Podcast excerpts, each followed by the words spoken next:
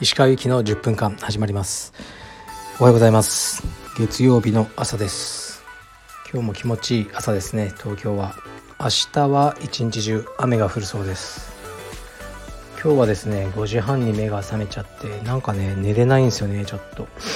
うん。でもねいつまでたってもそんな急には、ね、寝れるようにならないからえ朝からちょっとトレーニングしてきました。今日はねちょっと名前忘れちゃったんですけどうーんとなんだっけロッククライマーですか？が初めて、えー、ヨセミテ国立公園のエル・キャピタンっていう大きな壁のドーンウォールと言われる壁？それを登るあのクライマーのドキュメンタリーを見ながら有酸素やってました。すごい面白かったですね。まだ半分しか見てないんですけどね。はい。えー、っとじゃあレターいきます。えー、っと石川先生こんにちは。いつも楽しく拝聴させていただいています。現在私は地方で道場をしています。石川先生にお聞きしたいのですがカルペディエムで今まで入会拒否をしたことはあるのでしょうか。つい最近私の道場に入会希望者が見学に来られたのですがその入会希望者の方の体臭かっこ脇がかっこ閉じがかなりきつかったのですがこのような方が入会希望される場合はどのように対処されていますか？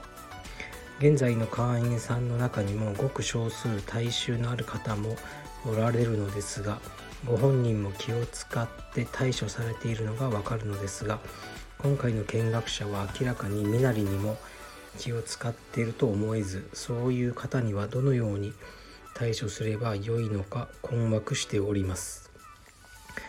体臭は生まれつきのところもありますし服装身なりで人を判断するのは良くないと思いますが他の会員さんのことを考えるととても入会を許可できないと考えております。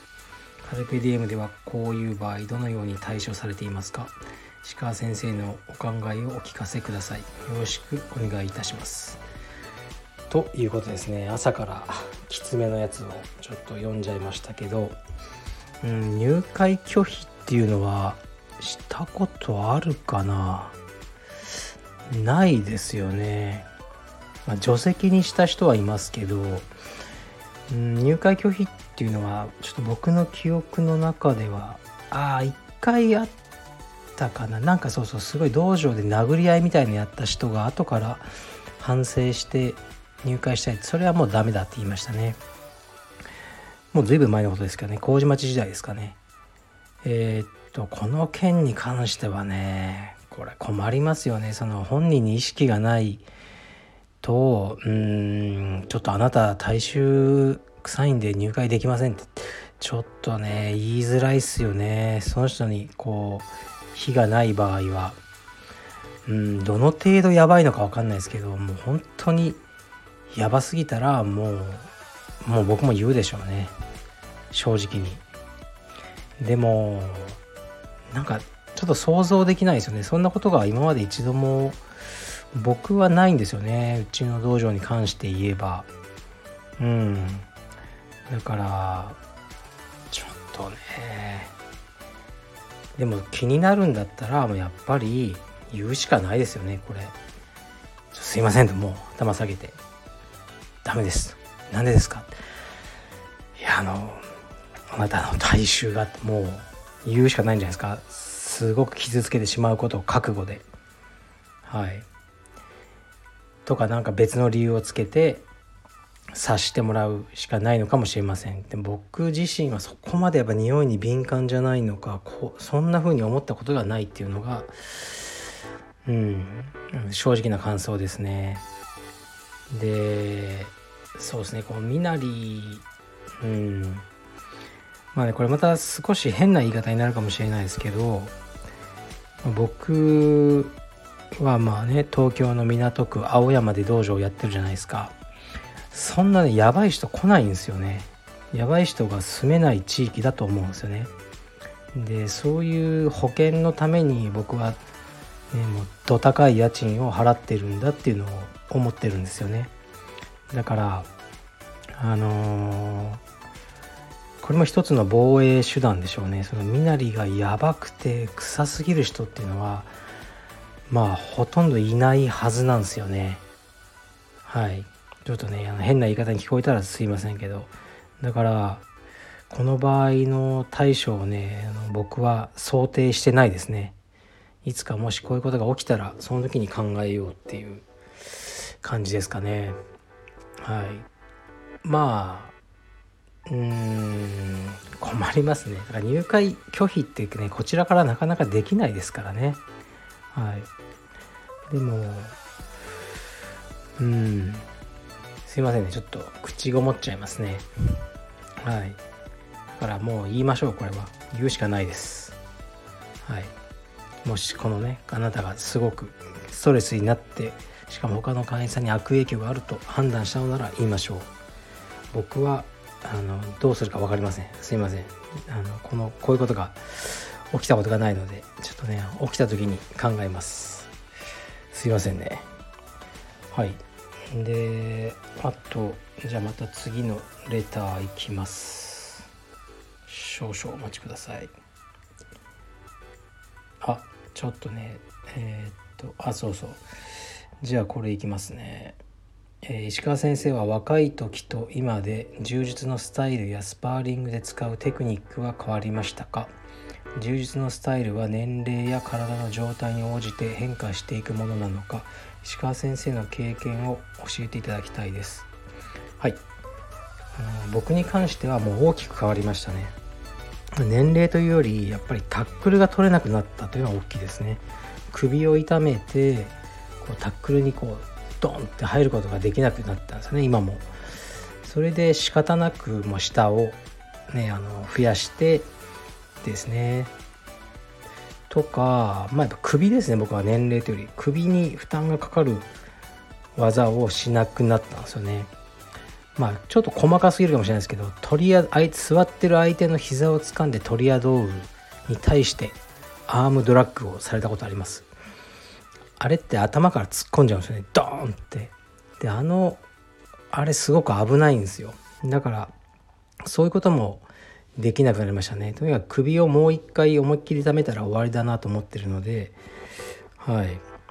だからまあよくね年を取った人にこうねハーフガードがいいとかいうのはまああるんじゃないですかね。どうしても関節も硬くなるしでスピードも遅くなるんですよ。でも筋力ってあんま落ちないですね。だからトップのボディービルダーとか50代とかいますよね。逆に体操の選手とか10代とかね20代前半で引退しちゃいますよね。あれってバランス感覚なんですね。やっぱ一番に落ちるのは。だからあのバランスとか立ってこの、ね、やの戦うのは厳しくなってきますよね。でも筋力は落ちないからやっぱりハーフでがっちり固めてスピードでなじゃない筋力で勝負するっていうのはありだと思いますね。それぐらいですかね。はい。あとそうそういくつか。えー、っと昨日えー、っと KIT 金谷さんのあの試合。でえー、っと僕ねあの、まあ、まあ見てないんですよね。申し訳ない。もう見たふりしようかなと思ったんですけどね。正直に。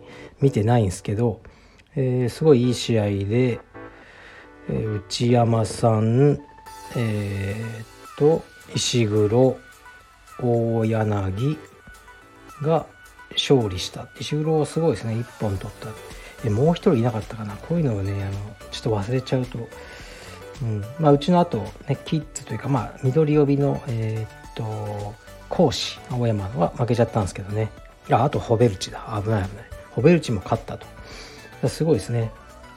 はい。まあちょっとね機会があったら見ようと思います。はい。でうん。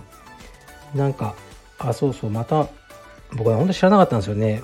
でこれまあ本人が上げちゃってるからいいと思うんですけど川口春奈さんが疲労で練習してるんですね。まあプライベートレッスンでしょうけどね。結構バズってましたね。人に言われて昨日見たんですけどあすごいなと思って。はい。まあ、僕は多分ね一生会わずに死ぬんじゃないかなと思ってますけど。うん。なんかね結構その有名な方がやってらっしゃるんですね。そうこういうのがねアップされると大体ね東京の道場とかはなんかまたカルビディウムかとかねシャラクセみたいな結構ねアンチの人も湧くんですけど地方の人からはすごい感謝されるんですよね。多分地方で柔術少女がいるとしてなんか、えー、これなんだわけで分かんないものをやってとこう言われてる子もねあ川口春奈もやってるあれをやってるんだとかあの思ってもらえるといいなって思いますね。はい。それをきっかけでね入会とかたまに言われますよ地方の人とか。